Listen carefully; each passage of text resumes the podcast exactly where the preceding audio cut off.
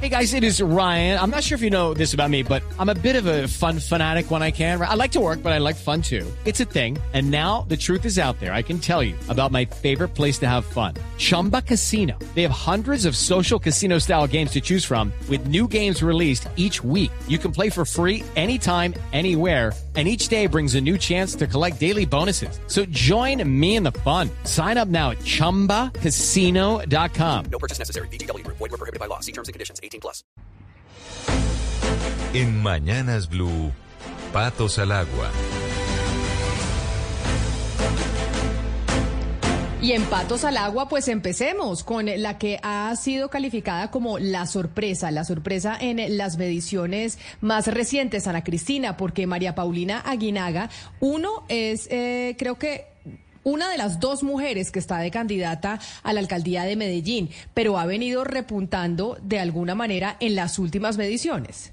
Son eh, tres las candidatas eh, mujeres, eh, Camila. Son eh, María Paulina Aguinaga, nuestra invitada, Daisy Bermúdez y eh, Liliana Rendón. Ellas son las tres candidatas, pero la sorpresa de María Paulina Aguinaga es porque pues no estaba marcando y en la última eh, encuesta de Inbamer de intención de voto pues quedó de cuarta y fue la que tuvo de todos los candidatos el crecimiento más grande, pasó del 0.4% al 3.5 3.1, que es el incremento más alto. Y si uno va a ver, Camila, pues más allá de las encuestas, eh, hay que decir, pues esta, esta mujer eh, de la que, con la que vamos a conversar, ella ha sido dos veces concejal de Medellín, ha sido presidenta del consejo, ella es profesional en finanzas y relaciones internacionales de la Universidad Externado de Colombia y tiene una maestría en economía en la Universidad eh, de San Francisco. Y ella tiene un movimiento que se llama Movimiento por Medellín. Ella es nuestra invitada, Camila. Candidata Aguinaga, bienvenida a Mañanas Blue y a esta sección eh, de Patos al Agua. Gracias por atendernos. Muy buenos días, Camila, para usted, para Ana Cristina. Un saludo muy especial a toda la mesa y, por supuesto, a toda la audiencia. ¿Usted cree que la renuncia del alcalde Daniel Quintero y su confesión de que se va a dedicar de lleno a hacerle campaña al señor Upegui va a tener alguna influencia importante en darle más votos a ese candidato? Pues a ver, yo creo que indiscutiblemente hoy la fuerza política más grande que hay en Medellín es el antiquinterismo. Eh, lo que sí deja muy claro es que finalmente a él nunca le importó la ciudad y que Medellín no puede seguir siendo utilizada como tra trampolín presidencial eh, para desde ahí poder tener un proyecto político como lo ha venido haciendo el exalcalde Federico, como lo hizo él mismo. Medellín no puede ser utilizada para reencauchar o para lanzar fallidas candidaturas presidenciales. Eh, quisiera, candidata, que nos hablara un poco de las propuestas principales que tiene usted y una de las que le preocupa a todo el país. Y es, eh, usted eh, durante sus dos periodos como concejal ha estado siempre pendiente de EPM. ¿Cuál es la propuesta suya para recuperar a EPM? Mire, yo creo que lo primero que hay que hacer es poder nombrar gente técnica y que EPM recupere el rigor financiero. Eh, hemos tenido gerentes cuyo único mérito ha sido ser amigos del alcalde de turno. Hemos tenido encuestadores y a ese encuestador se le explotó Irituango en las manos. Este alcalde ha nombrado cuatro gerentes distintos y eso ha generado una gran inestabilidad en la empresa. Entonces creo que eh, todo empieza por la cabeza, por los miembros de la junta directiva. Eh, nombrar personas idóneas, con experiencia, sin conflicto de intereses, que tengan también un alto perfil técnico, pero además social e indiscutiblemente lo bueno, lo malo que ha pasado con EPM lo estamos pagando todos hoy a través de las tarifas de servicios públicos y yo creo que ese sería también un gran problema para el exalcalde Federico, pues porque finalmente él tiene grandes responsabilidades en la contingencia de Irituango. Él eh, tomó la peor decisión que fue cerrar esos dos túneles iniciales sin tener lista la presa y el vertedero lo que ocasionó la contingencia y este alcalde hoy tiene en limbo la terminación del proyecto con el cambio de contratistas. Entonces yo creo que eh, lo primero que tenemos que hacer es recuperar el rigor técnico y ético en EPM.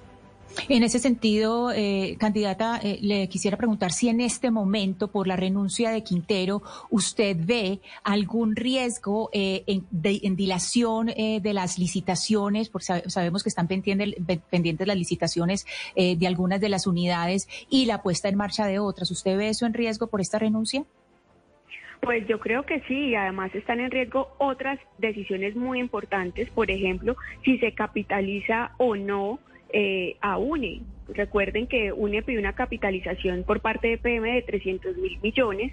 Entonces, eh, son, creo que son esas dos decisiones que hoy están en vilo por la interinidad que tiene la ciudad. Uno, que no se sabe quién va a terminar Irrituango y si sí se va a terminar y, y, cuándo sería esa fecha donde estarían funcionando las ocho turbinas. Y dos, pues qué va a pasar entonces con la capitalización de UNE, porque en definitiva EPM debe tomar una decisión y ahí también hay que decirlo, el exalcalde Gutiérrez tiene una gran responsabilidad porque durante su mandato directivos de UNE se pagaron bonificaciones anuales a pesar de las pérdidas de más de 16 mil millones de pesos.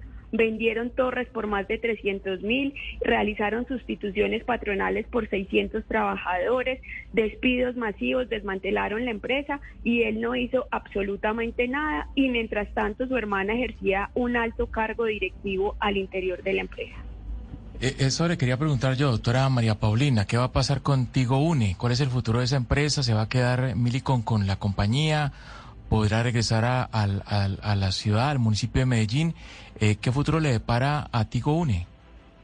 Bueno, ellos están planteando una nueva alternativa y es que PM capitalice con esos 300 mil millones a cambio de ampliar la cláusula de protección del patrimonio público que se vence en agosto de 2024 y es la que le permite a EPM eh, ofrecer esa participación accionaria a Milicom, que es ese socio estratégico, y si Milicom no lo compra, salir a vender la empresa en conjunto. Que entre otras cosas, para EPM, pues yo veo que ahí tienes un capital atrapado, porque en definitiva le pasaría lo mismo que le pasó a la Nación con Telecom. Nadie va a comprar esa participación cuando no tiene el control estratégico de la empresa y simplemente es un convidado de, de piedra para las decisiones. Claro, pero como eso está en este instante sobre la mesa y faltan tres meses para que se tenga un nuevo alcalde en Medellín que ya pueda tomar decisiones con propiedad, el encargado, candidata María Paulina Aguinaga, ¿usted qué cree que debe hacer o que va a hacer en este caso con, con Milicom y con el chicharrón que tienen de Tigo Une?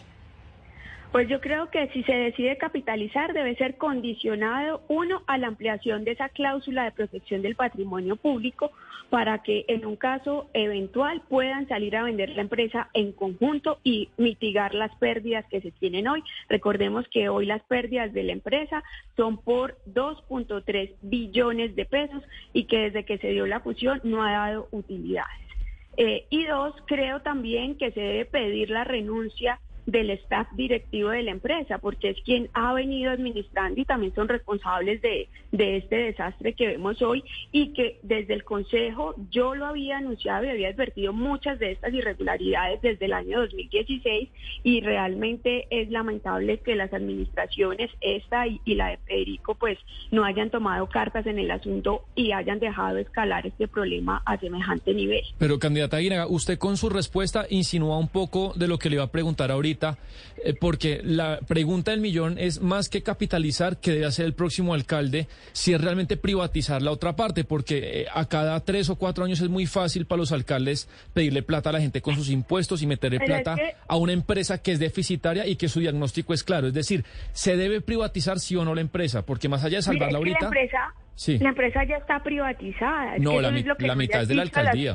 La, mitad es de la alcaldía. Sí, pero es que pero es que en términos prácticos ya está privatizada y se privatizó desde la fusión porque cuando usted ocurren dos cosas, uno es el privado el que tiene cuatro de los siete miembros de junta directiva, son ellos los que toman las decisiones en la junta. Y dos, cuando en la asamblea de accionistas es el privado el que tiene la mayoría de acciones con derecho a voto, porque a la ciudad no le dijeron la verdad en su momento y es que EPM quedaba con tres acciones preferenciales pero sin derecho a voto, entonces en últimas eso ya está privatizado y tan es cierto que está privatizado que los directivos, a pesar de semantes pérdidas, se pagaban bonificaciones anuales de más de 16 mil millones de pesos, han vendido las torres, no han respetado los derechos laborales de los trabajadores y simplemente EPM le ha tocado ahí, tiene tres miembros de cuatro en la junta directiva, pero no ha tenido injerencia en las grandes decisiones de la empresa. Entonces decir hoy que tenemos todavía la mitad y que eso está y que eso es público, pero yo creo que, que es mentirnos a nosotros mismos. Candidata Aguinaga, usted sabe que eh, la desinformación es una de las eh, formas de ataque más, eh, digamos, más graves en las campañas políticas y ya hay quienes están diciendo o insinúan que usted no va a ir hasta el final, que podría adherir a los candidatos Upegui o Corredor. ¿Usted va a estar hasta el final? ¿Usted adheriría a alguno de ellos? Y en caso de no quedar, pues de no ganar o quedar de segundo, ¿usted sería parte de la, de la administración de alguno de ellos? Pues mire, yo sí tengo muy claro que yo no renuncié al Consejo para quedarme a mitad de camino. Y siempre lo he dicho, mi candidatura va hasta el final, por eso recogí las firmas.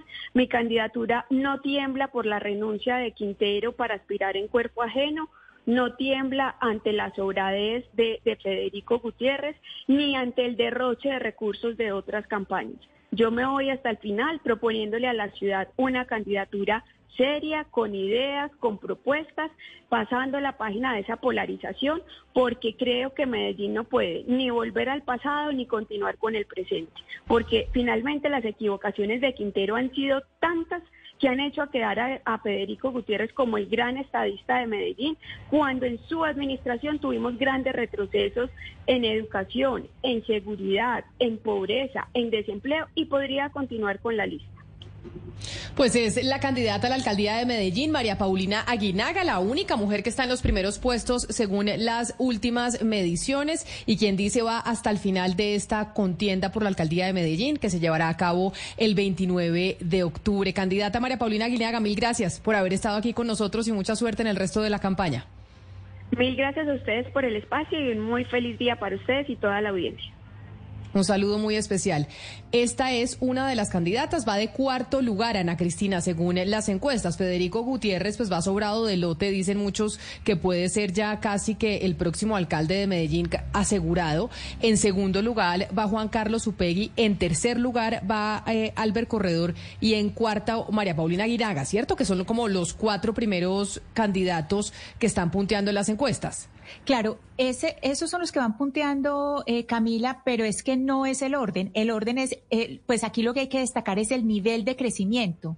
Es decir, lo que creció la candidata Aguinaga con respecto a lo que tenía, de lo que venía y en lo que y en lo que y en lo que quedó ahora, es decir, porque ella venía de no marcar ni siquiera uno y ya tiene 3.1, es, es, decir, del nivel de crecimiento si usted mira absolutamente todos los candidatos que han subido, que han perdido, ella es la que tiene el crecimiento más grande, porque digamos Federico Gutiérrez eh, sigue siendo el líder, pero pues lo que sigue subiendo es, es muy poquito.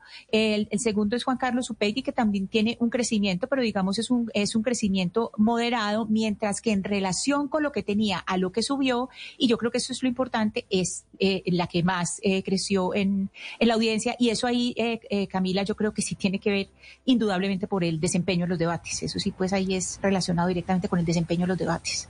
Pues sigamos con nuestra sección de patos al agua y con los candidatos a la alcaldía de Medellín. Con nosotros eh, en la línea y se conecta también a través de nuestro canal eh, de YouTube a esta hora de Blue Radio en vivo, el candidato Juan Carlos Upegui, entre otras la razón que esgrimió el alcalde de Medellín, Juan Carlos Quintero, para renunciar, para adherirse y poder hacer campaña abiertamente sobre su pariente, el señor Upegui. Candidato Upegui, bienvenido a Mañanas Blue. Gracias por conectarse con nosotros a esta hora. Camila, un saludo muy especial a toda la mesa. Yo soy Juan Carlos Upegui. Estamos, como lo venían hablando, en el segundo lugar en las encuestas. En este momento representamos la candidatura que es la alternativa a Federico Gutiérrez y que ha venido creciendo con más fuerza en los últimos días en la ciudad de Medellín. ¿Usted cree, le hago la misma pregunta que le hacía la candidata María Paulina Guinaga, ¿usted cree que el hecho de que el alcalde de Medellín, Juan Carlos Quintero, eh, eh, Daniel Quintero, haya renunciado para irse directamente a volantear por su campaña, va a inclinar la balanza de forma significativa en estas elecciones? Es decir, ¿usted cree que sí hace la diferencia para que usted pueda ganar la alcaldía de Medellín que Quintero esté haciendo campaña en las calles por usted? Bueno, las sensaciones que hemos tenido en la calle han sido muy positivas, muy buena receptividad de parte de la gente, en los barrios, los jóvenes, las mujeres, las personas mayores nos manifiestan su cariño, nos dicen que nos han visto en redes sociales. Yo he tenido un crecimiento muy fuerte también en todas las redes sociales. Eso me ha permitido conectar con la ciudadanía. Ayer que hicimos un recorrido conjunto, tuvimos también reacciones muy positivas y sintiendo esa energía de los barrios, yo lo que creo es que vamos a crecer muchísimo en las próximas semanas, pero también muy importante, vamos a seguir sumando sectores sociales, sectores alternativos, comunitarios, líderes del territorio que permitan que nuestra candidatura avance y que podamos disputar la alcaldía de Medellín y ganarla el próximo 29 de octubre. Candidato Upegui, pero el hecho de que el alcalde de Medellín, Daniel Quintero, haya tenido que renunciar para defender su proyecto político, o eso es eh, lo que ha dicho él como argumento para mm, eh, explicar eh, su renuncia, pues no lo deja a usted un poco mal parado, como diciendo, es que Upegui no puede hacer la campaña solo, tengo que salir yo a ayudarle porque si no, no gana. Él se suma precisamente porque estamos fuertes, porque hemos venido creciendo, porque nuestra candidatura no solo es viable, sino que es la única alternativa al día de hoy para derrotar a Federico Gutiérrez, que está construyendo un proceso político de la mano de Álvaro Uribe Vélez, de José Obdulio, de Vargas Lleras, de todo lo peor de la política nacional y entendiendo que nuestra candidatura de las 15 es la que está con mayores posibilidades de enfrentar a Federico Gutiérrez, pues en este momento lo que nos da es ese impulso para seguir avanzando, seguir creciendo y entendiendo algo muy importante, que la gente en Medellín no ha decidido. Quienes dicen que la elección ya se acabó, no entienden que las elecciones en Medellín dependen de un voto libre, un voto de opinión, que en este momento está empezando a analizar las diferentes candidaturas y que por supuesto esto es lo que nos va a permitir entender que la ciudadanía, con su voto informado, va a escoger que Medellín avance y que no vuelva a ese oscuro pasado.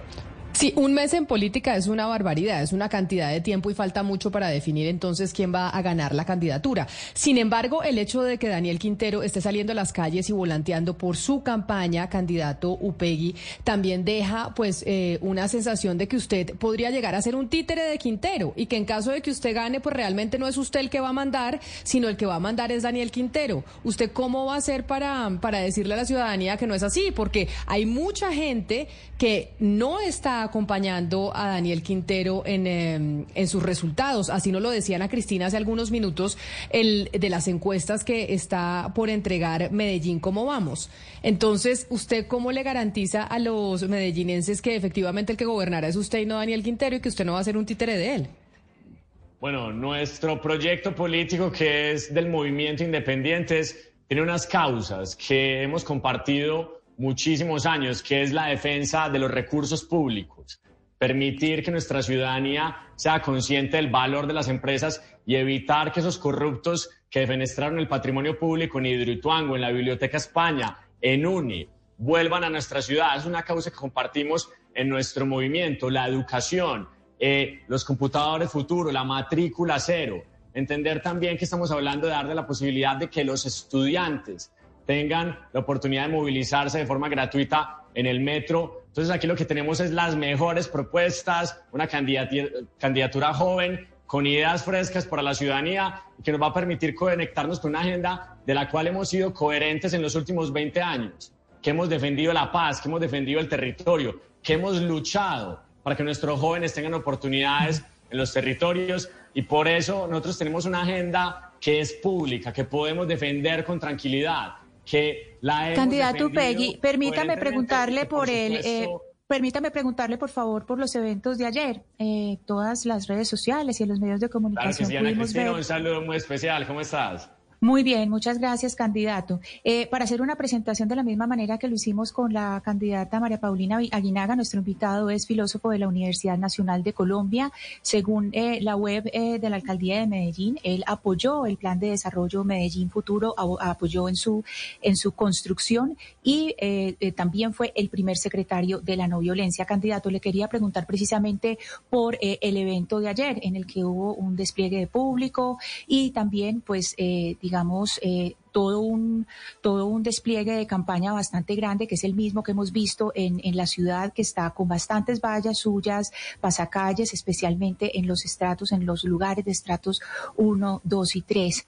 Usted tiene una sede de campaña muy grande en la carrera 80 con Colombia, que eso también pues implica unos costos grandes. Yo le quiero preguntar, candidato, ¿por qué usted, su, eh, por qué su campaña no ha reportado en cuentas claras eh, todo el dinero que han gastado. Este reporte de cuentas claras, para hacer eh, una claridad, Camila, ante los oyentes, cuentas claras es financiado por la Agencia Sueca de Cooperación Internacional y Transparencia por Colombia. Su, su, campaña hasta el momento pues no ha reportado gastos quisiéramos saber por frente a este despliegue de publicidad.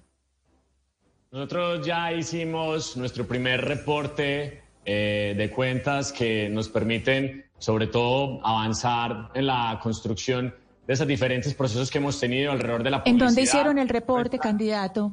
Cuentas claras no registra eh, reporte de ustedes. ¿Dónde hicieron el No- reporte? nosotros ya publicamos y, y podemos eh, corroborar. Pero ¿con qué plataforma? ¿Con qué plataforma, por favor? Cuentas claras no registra el lo reporte de hicimos, Lo ustedes. hicimos en el portal, lo hemos reportado ante el CNE y esto lo hacemos de forma transparente porque creemos que la ciudadanía, que sabe que en este momento de Medellín tiene una opción muy importante para ir adelante, necesita sobre todo transparencia. Esto nos ha permitido Entonces cuéntenos, cuéntenos por favor de esa transparencia, quiero- cuánto dinero se ha gastado en publicidad, hacer- por favor. Dentro de ese, dentro una- de ese, de esa transparencia, en este cuéntenos momento. cuánto se han gastado. Yo quiero, yo quiero hacer un en este momento una claridad, Ana Cristina, y es que nuestra campaña en este momento está siendo construida con voluntarios, con personas que creen en nuestro proyecto, con líderes comunitarios. Hemos hecho las solicitudes, como ha pasado en diferentes lugares del país, a bancos para que nos presten y poder seguir financiando nuestra campaña. Y hemos tenido el rechazo de los grandes bancos porque sabemos que como representamos una candidatura alternativa, pues no nos van a permitir financiar esto. Nosotros tenemos la expectativa de que la financiación que se da por la reposición de votos nos permita, por ejemplo, pagar las cuentas que en este momento debemos y que en las cuales nos hemos endeudado. ¿Podemos hablar de Pero la cifra, por favor, candidato? Yo sí quisiera aprovechar para decir que Colombia necesita la financiación pública de las campañas. La mejor garantía de la democracia en nuestro país es que podamos tener campañas 100% financiadas con recursos que vienen del Estado. Así funcionan los modelos más democráticos y poder acabar estos desequilibrios donde quedamos en manos de grandes bancos que obviamente a las candidaturas alternativas no nos dan los recursos. Candidato, entonces podemos hablar de, ese, de esa cifra que usted dice que la subió a una plataforma, no nos ha dicho qué plataforma, ¿cuál es la cifra de lo que usted ha gastado en publicidad? Yo la comparto en redes, hemos reportado eh, nuestros primeros gastos de campaña, tenemos cuentas por pagar, por supuesto, de diferentes procesos que hemos tenido eh, en los últimos meses y vamos a tener toda la transparencia. La ciudadanía de Medellín puede tener toda la... Okay, round two. Name something that's not boring. A laundry? Ooh, a book club. Computer solitaire, huh? Ah, sorry, we were looking for Chumba Casino. That's right. ChumbaCasino.com has over 100 casino style games. Join today and play for free for your chance to redeem some serious prizes.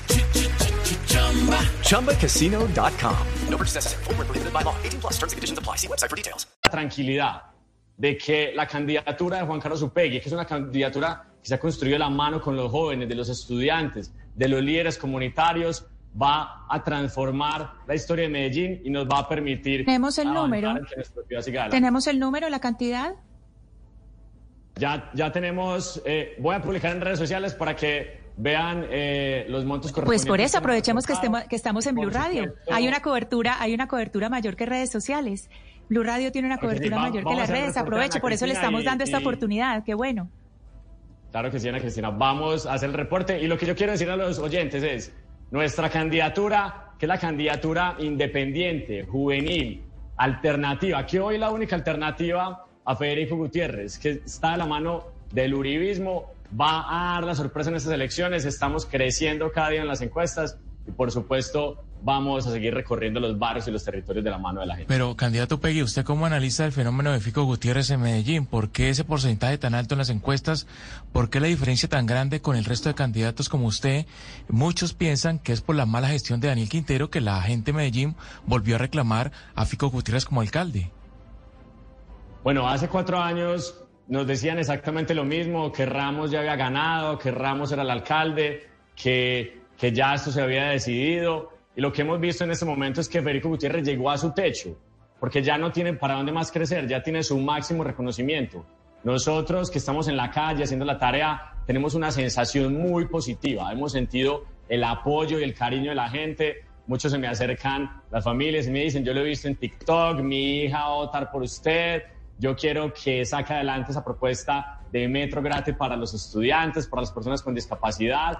Y por eso nuestra ciudad, que tiene un voto libre de opinión y que estos últimos días va a decidir lo que vas a configurar un escenario en donde nos va a permitir ir adelante para no volver a ese oscuro pasado. También que hemos visto que las encuestas que hace cuatro años daban una diferencia de 30 puntos, pues en este momento están jugando a lo mismo y por eso ya la gente en la calle no les cree muchísimo ante estos resultados manipulados que muchas veces han comunicado a la ciudadanía.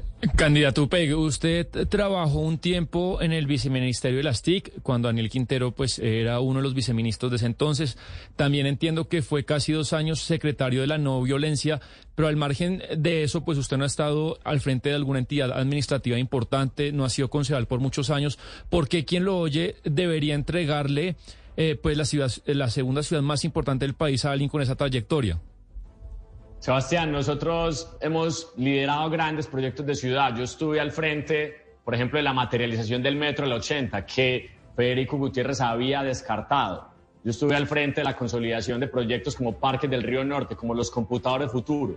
Nuestro gobierno ha dado grandes resultados en materia de desempleo, en materia de reducción de homicidios. Entonces, esa experiencia que hemos tenido gobernando la ciudad con resultados concretos, es lo que nosotros le estamos poniendo al servicio de la ciudadanía. También mi formación académica como filósofo en la Universidad Nacional, tengo estudios de liderazgo de ciudades con Bloomberg y Harvard, pero lo más importante, yo me he recorrido, me he caminado las comunas y los barrios de la ciudad donde crecí, que para mí es muy importante recalcar esto y es que la ciudadanía en Medellín lo que quiere es un líder cercano. ¿Sabe qué me dicen a mí Pero mire... cuando yo recorro las calles? Yo lo que los, los queremos apoyar porque está joven, porque tiene nuevas ideas. Solo le pedimos algo. Cuando gane, no se olvide de nosotros, no se olvide de nuestros Pero barrios. mire, mire candidato, Ese es mi principal pero mire candidato, Trabajar por la ciudadanía para no olvidarme nunca de los jóvenes, de Sí. los niños y de los adultos mayores, por supuesto, que están Pero mire, mire candidato Peggy, que usted, usted se puso una camiseta muy complicada, que es la camiseta del con- continuismo de la gestión de, de- del candidato, del, del alcalde de Medellín. Le voy a contar por qué, porque la aprobación que tiene el alcalde de Medellín en este momento eh, y que se, le- se, suma a su campaña es tan solo el 31%, según lo- el estudio de Medellín, cómo vamos, y además con una confianza muy precaria por parte de los habitantes de la ciudad de Medellín. El doctor Quintero tiene apenas el 24% de confianza de los ciudadanos en su gestión. Es decir, usted va a heredar un lastre de una administración que ha sido cuestionada en todo sentido. ¿Cómo va a lograr usted superar ese, esa, esa, esa, esa aprobación tan precaria del 31% y esa confianza tan solo del 24% del candidato, que, de- del alcalde de Medellín, el doctor Quintero, que lo respalda usted ahora como candidato? ¿Cómo lo va a hacer?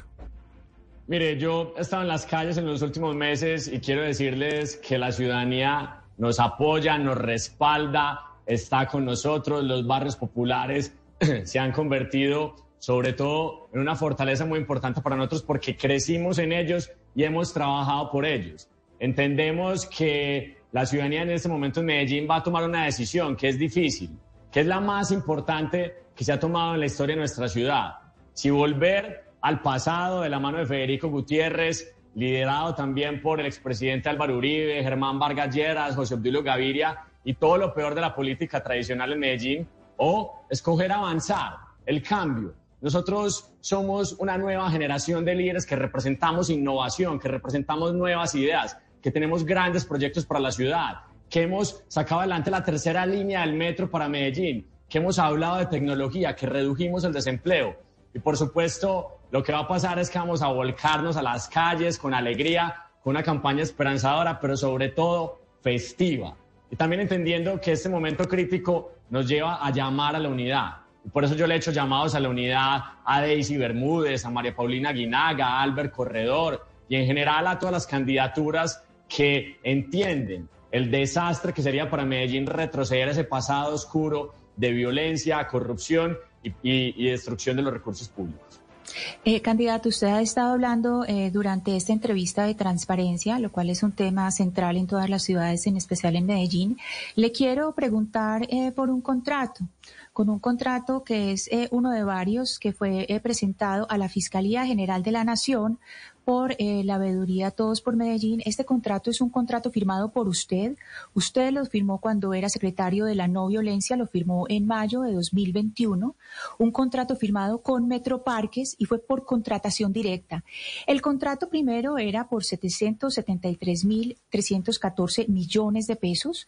Era un contrato para realización de eventos, eh, eh, simplemente realización de eventos, y luego tuvo una adición de 276.976 millones de pesos. Es decir, en total, esto fue un contrato a dedo por contratación directa de 889.529 millones de pesos. Aquí los eh, oyentes que nos están acompañando por YouTube pueden ver la firma del contrato y pueden ver pues la parte donde Ana- usted Ana firma. Cristina, te- ¿A usted te- le parece? Perdóneme, le hago la pregunta. ¿A te usted le precisión. Creo, creo que puedes estar equivocada en las cifras porque 880 mil millones de pesos eh, excede el presupuesto de toda la Secretaría y seguro estás, estás adicionando... eh, más ceros de lo 889, que- perdón, sí, perdón, esa sí es una corrección Sí, eh, válida. que- Sí, sí, so- 889 millones 529 mil Sí, pesos. porque sí, tiene, imagínate- sí, imagínate tiene razón, sí, tiene razón, usted tiene, tiene toda la razón en la corrección. Eso sería- tiene ahí eso toda la, tiene toda la razón. eso Es un pues, contrato, Una, una locura. Sí, ese es un Eh, lapsus. Lo que acabo de cometer es un lapsus. 889 millones 529 mil pesos. Esa plata es una cantidad de plata, ¿cierto? Es una cantidad de plata. Y yo le quiero preguntar si a usted le parece eso transparente, asignar a dedo eh, esa cantidad de plata que por supuesto cometió un lapsus, pero de todos modos 889 mi- eh, millones de pesos es una cantidad de dinero para asignar directamente.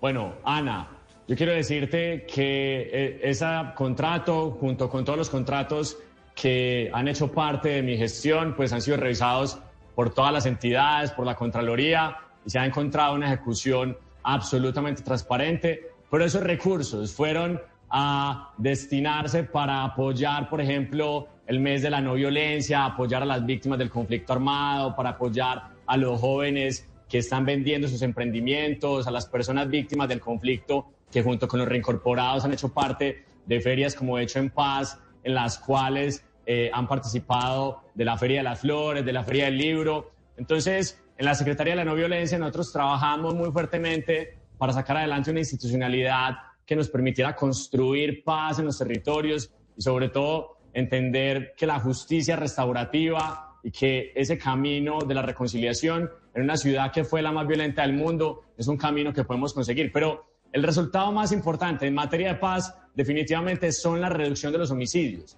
Un 40% de reducción de los homicidios. Eso no lo tiene ninguna ciudad en Colombia. Inclusive otras ciudades de Latinoamérica nos han llamado a preguntarnos cuál fue la estrategia porque definitivamente hemos enfocado nuestro gobierno en la protección de la vida, en el cuidado de nuestros jóvenes y ese precisamente es el riesgo, que vuelvan los que aumentaron los homicidios, los que se aliaron con la mafia la oficina de Envigado, los que masacraban a nuestros jóvenes en los territorios. Eso es lo que no podemos permitir que nuestra ciudad regrese a esa guerra, a ese pasado violento de la mano de Álvaro Uribe y por eso nosotros representamos la posibilidad de ir avala- adelante. de Candidato. avanzar, y yo sé que vamos a lograrlo con el ayuda, con el favor de la ciudadanía.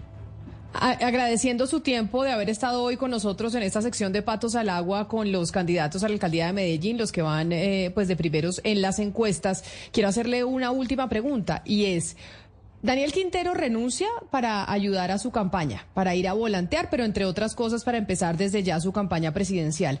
En caso de que usted no gane la elección a la alcaldía de Medellín, ¿usted a qué se va a dedicar? ¿Ayudarle a Daniel Quintero a la campaña presidencial o cuál va a ser eh, su rumbo profesional? Bueno, nosotros vamos a ganar precisamente porque vamos a derrotar la soberbia de quienes ya se sienten triunfadores. De Pero en caso de que no, porque todos los candidatos responden que van a ganar, pero en caso de que no, de que no gane, ¿usted pasa, eh, se va a es que dedicar a trabajar con Quintero en, en su campaña presidencial? El candidato que va de segundo, que viene creciendo, es el que apoya a la gente. Entonces yo quiero decirle a toda la ciudadanía que vamos a ganar el próximo 29 de octubre y sobre todo que vamos a gobernar para todos. Vamos a gobernar para toda la ciudadanía, vamos a gobernar para todos los sectores sociales, vamos a ser un gobierno pluralista, abierto, democrático, amplio, que nos permita avanzar y mantener el impulso pero sobre todo reconstruir esa confianza que yo sé que en muchas partes de la ciudadanía se ha roto por tantas mentiras, por tantos ataques, pero aquí estamos para dar la cara, para ir al frente. Bueno, mi nombre es Juan Carlos Upegui y ha sido un gusto estar en esta entrevista el día de hoy. Gracias, candidato. Mucha suerte en eh, lo que resta de campaña por haber estado aquí con nosotros en Patos al Agua. Muchas gracias, Camila. Un saludo muy especial para toda la audiencia.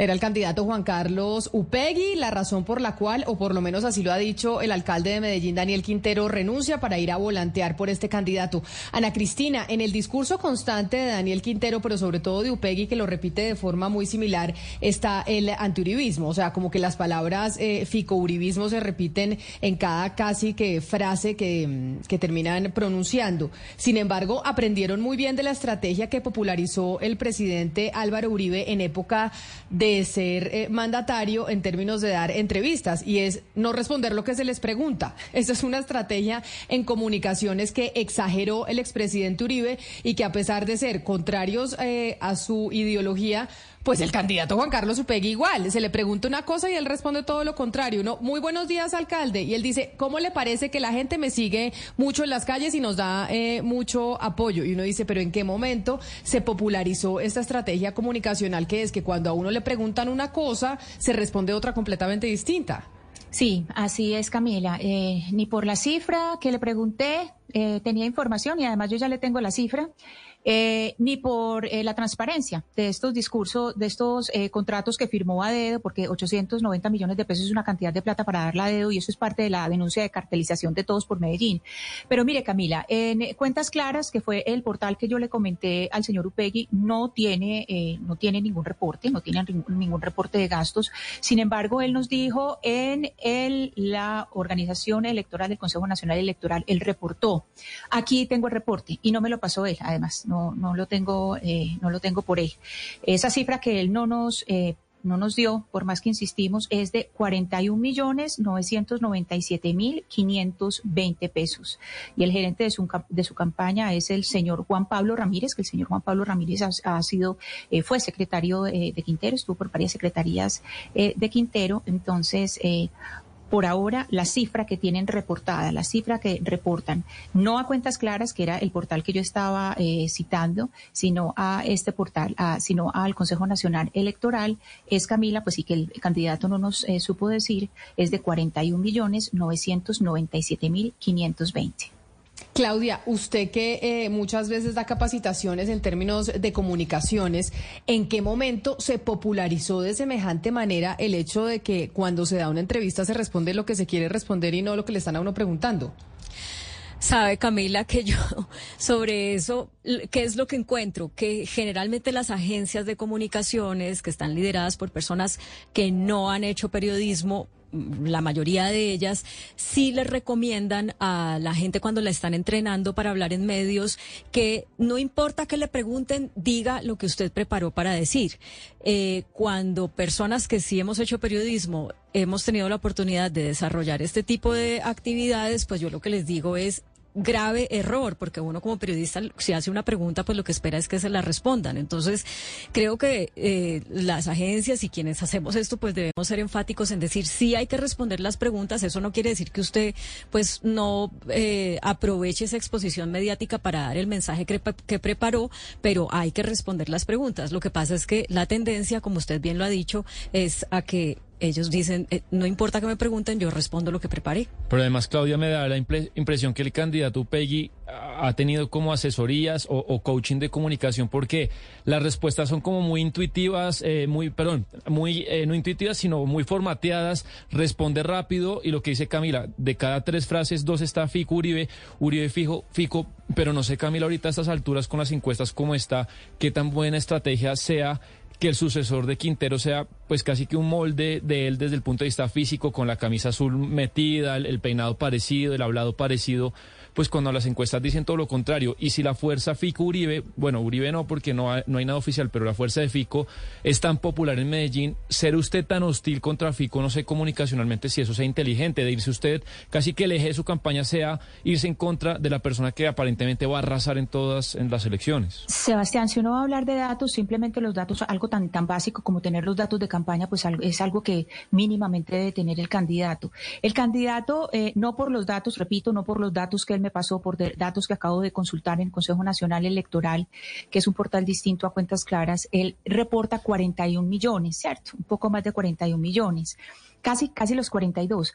Pues hay que decir que solamente, pues, las vallas que tiene, o sea, las, las vallas que usted puede contar de, de este señor pueden ser más de 50 millones de pesos. Es decir, si usted viene a Medellín y se da cuenta de la, de la publicidad que él tiene, nunca son 42 millones de pesos, nunca. Pues es que eso, cualquier persona que sepa cuál es el precio de una valla y dónde están ubicadas las vallas de él, que además están ubicadas en los lugares de mayor visibilidad eh, eh, de la ciudad y de las vías de, de acceso, pues nunca cuestan eh, lo que están reportando.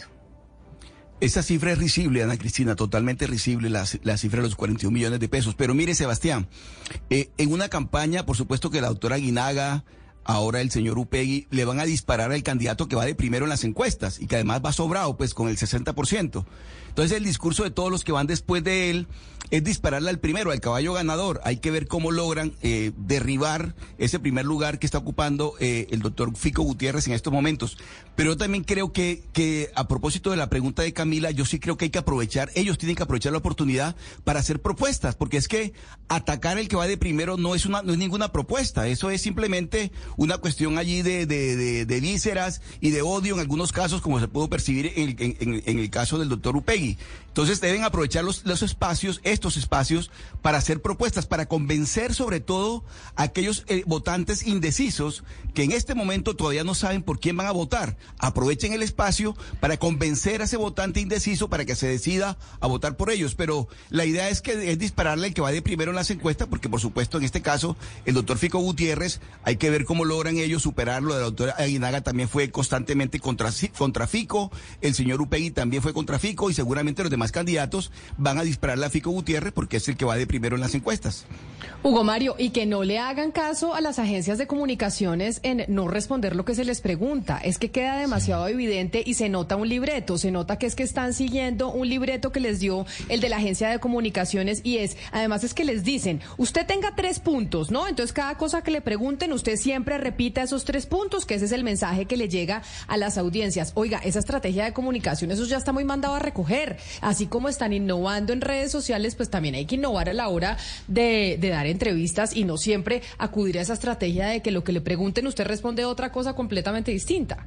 Eso es hacerla fácil, Camila, cuando hay desconocimiento de los temas. Pero bueno, a mí me pareció, eh, Juan Carlos Upegui, creo yo, no sé, Ana Cristina, se piensa lo mismo, una, una copia, una réplica de Daniel Quintero. Es una especie de Daniel Quintero chiquito.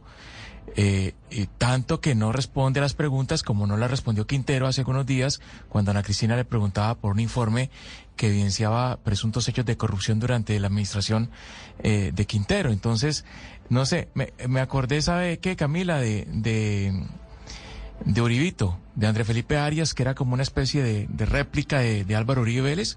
Eh, yo veo así a Juan Carlos Upegui como una réplica de, de Daniel Quintero, muy parecido a él, sin duda. Pero en términos, pero en términos físicos, yo creo que a mí, o sea, Andrés Felipe Arias era No, un eh, señor. Sí, pero, pero Andrés Felipe Arias era un señor muy inteligente, ¿no? O sea, Andrés Felipe Arias, eh, que claro que copiaba a Uribe en el estilo, en el hablado, mijito, que al final terminaron todos imitando a Uribe para hacer política, todos terminaron Por eso hablando le igual. Uribito. Pero, pero pues Andrés Felipe Arias era un tipo brillante. O sea, en, en medio de todo era un tipo muy inteligente. Pero óigame, mire, Hugo Mario, sigamos en Medellín. Sigamos en Medellín porque claramente este remesón que generó la renuncia de Daniel Quintero, pues nos hace a que en nuestra sección de Patos al Agua estemos hablando con los candidatos a la alcaldía de Medellín, aquellos que marcan primero en las encuestas. Y en el tercer lugar de las encuestas en intención de voto aparece el candidato Albert Corredor, que está con nosotros también aquí en la línea para nuestra sección de Patos al Agua. Candidato Corredor, bienvenido, mil gracias por estar con nosotros aquí en Mañanas Blue. Camila, muy buenos días. Un saludo especial para vos, a toda la mesa de trabajo. Antes, muchísimas gracias a ustedes por permitirnos estos micrófonos. Saludos también a todas las personas que nos ven por stream y nos escuchan en este importante programa.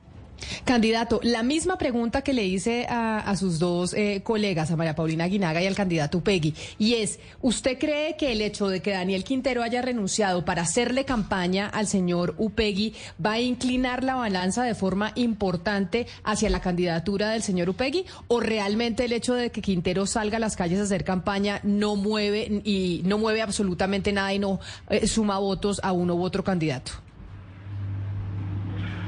Hombre, Camila, yo creo que no hay que desconocer que estamos eh, viviendo un hito político de este ejercicio. La renuncia de Daniel Quintero, pues por supuesto que va a mover principalmente sensaciones en la gente.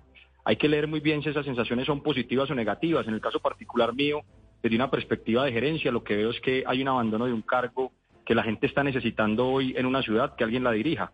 Y abandonarla, pues distinto a un caso ya sea de de, problemas familiares o algo personal, hacerlo para salir a hacer campaña demuestra varias cosas. Primero, que no hay un interés real por la ciudad, que hay un interés distinto, probablemente el tema presidencial.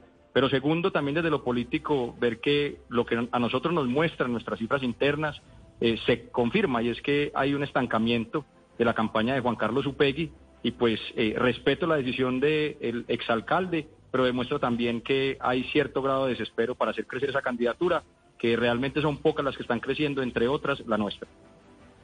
Sí, el candidato Albert Giordano Corredor, eh, Camila, eh, para presentarlo igual que los candidatos pasados, él es administración de, administrador de empresas. Su movimiento es Medellín nos une y la frase que tiene de campaña, el sueño que nos es el sueño que nos une.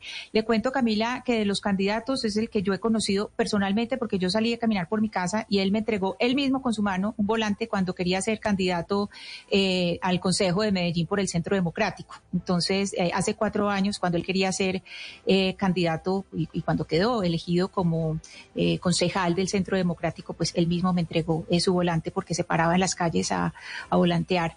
Yo le quisiera preguntar, candidato corredor, pues eh, sobre la Secretaría de Educación de Medellín ha habido una serie de denuncias con respecto a las presiones que han recibido los distintos funcionarios en la Secretaría y le quiero eh, incluso le quiero citar textualmente que ellos se sienten secuestrados, que inclusive hay un WhatsApp por comunas donde eh, se tira línea sobre lo que los contratistas deben hacer. Hay una presión sobre los, sobre los contratistas para que vayan a eventos de campaña, para que ayuden a volantear. Incluso antes, eh, cuando se empezó a recoger eh, firmas para su campaña, les pedían 300 firmas algunas personas de, de la Secretaría eh, de Educación y de hecho la Procuraduría Provincial de Instrucción de, de, de, Aburrá, pues ordenó en, en el pasado febrero abrir una indagación previa contra 11 personas por esto. ¿Usted qué tiene para decir frente a estas denuncias? Nosotros le hemos puesto el pecho y hemos eh, respondido siempre con la misma contundencia frente a las posibles denuncias que hay. Nosotros al día de hoy hemos liderado una campaña que ha sido masiva, que ha sido masiva en las calles, que fue masiva desde que presentamos nuestras firmas. Presentamos más de 440 mil firmas que hoy respaldan nuestra candidatura y es una cifra histórica. Incluso duplicamos las firmas que presentó Federico Gutiérrez para su candidato en las pasadas elecciones. Siempre le he puesto la cara y creo que esta es una candidatura donde muchas personas nos están acompañando, no hay presiones. Los eventos que hemos tenido son eventos donde participan miles de personas, tres mil personas. Ayer estuvimos en Castilla con cerca de dos mil personas. Hice una, una salida en moto donde participaron más de siete mil personas. Aquí no hay nadie presionado. Aquí sí lo que hay es una candidatura que es la candidatura de la gente. Somos muy fuertes en los territorios y nos acompañan personas de distintos sectores. Pues vamos, Medellín nos une y siempre lo he dicho y lo sigo diciendo y que sea este el medio para seguirlo diciendo cualquier persona que se sienta presionada, no solamente por esta candidatura, sino por cualquiera, debe denunciarlo públicamente y ante las autoridades. Nosotros estaremos siempre prestos para responder. La nuestra no es una candidatura de presiones, la nuestra es una candidatura de voluntades populares y por eso creo que somos la única candidatura viable hoy para derrotar a Federico Gutiérrez este 29 de octubre.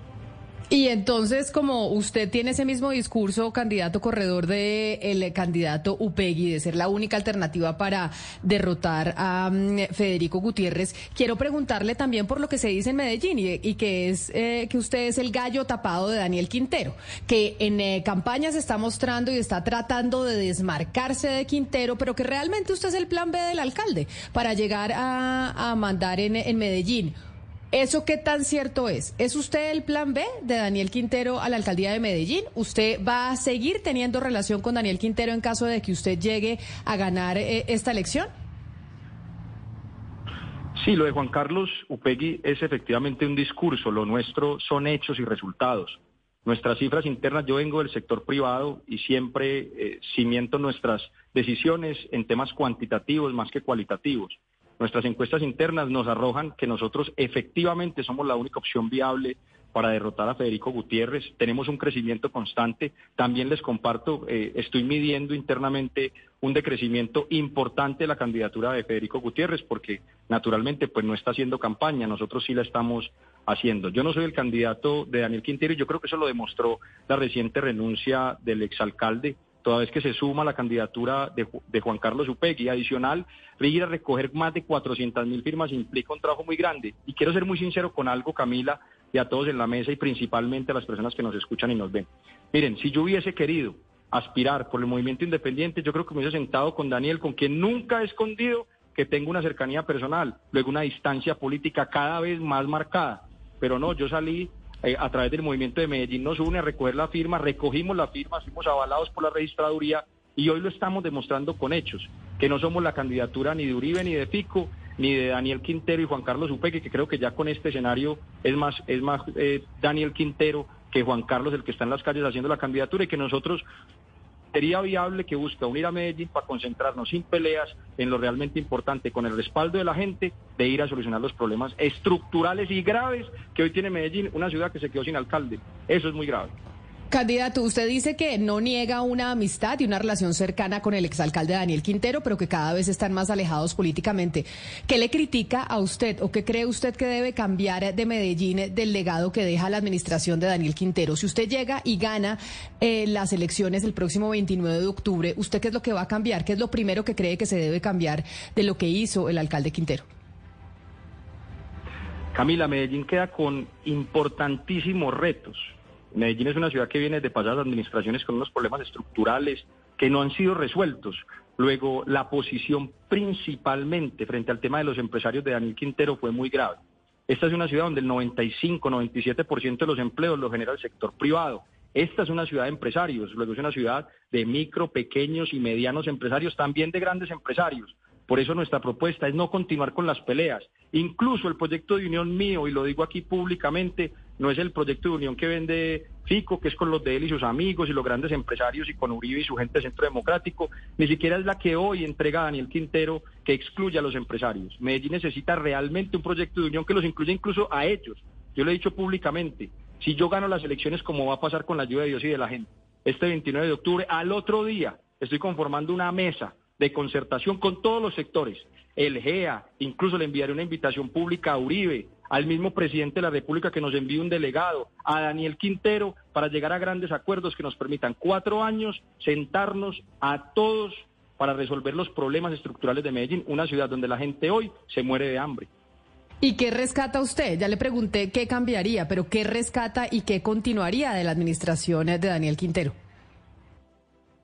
Mira, Camila, yo solamente no rescataría cosas de esta administración de Daniel Quintero. Yo creo que incluso Federico Gutiérrez, aunque tengo diferencias profundas. Lo he dicho públicamente, yo personalmente contra Federico no tengo nada, me tomaría una cerveza con él, me parece un buen tipo, pero es un mal administrador. ¿Y cómo se mide una administración? Con resultados. Luego, con ser de eso, y yo creo que hay programas como el de Parceros que hay que recuperar de la administración de Federico, pero de Daniel Quintero recuperaría principalmente lo que tiene que ver con educación.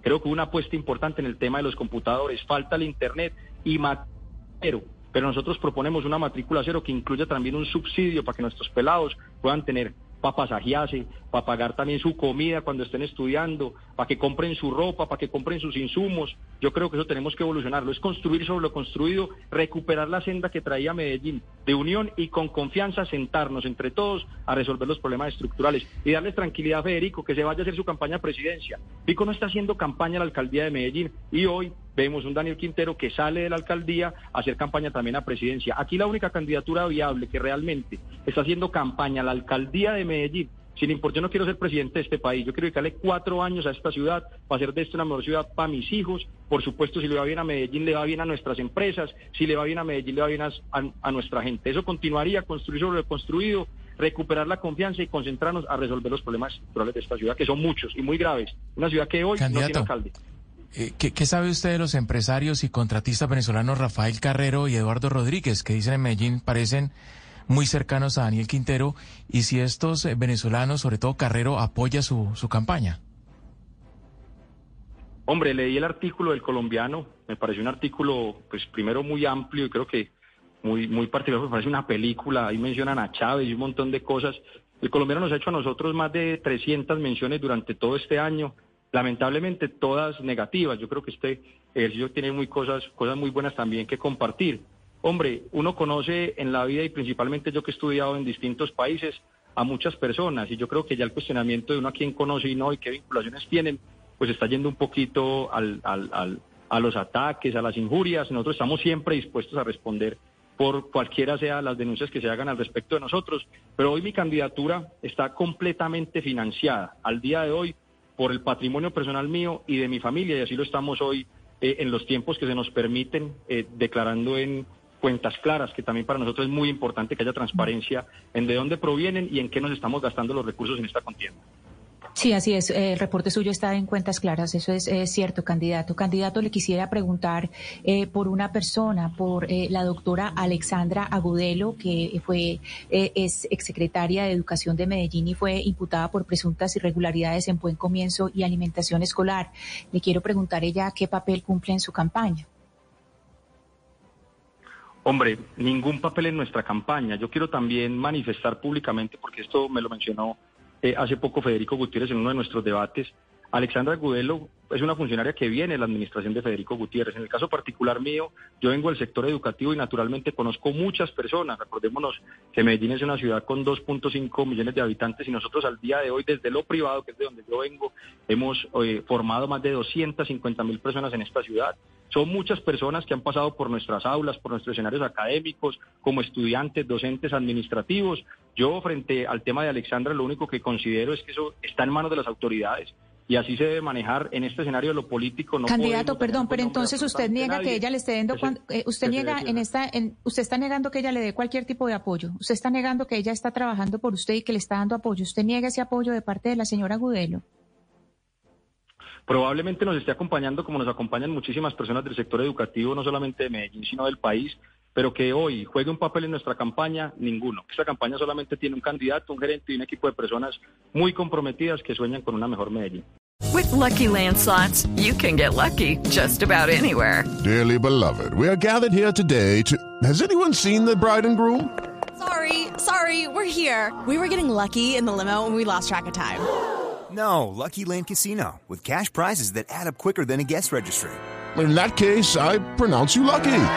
Play for free at LuckyLandSlots.com. Daily bonuses are waiting. No purchase necessary. Void where prohibited by law. 18 plus. Terms and conditions apply. See website for details.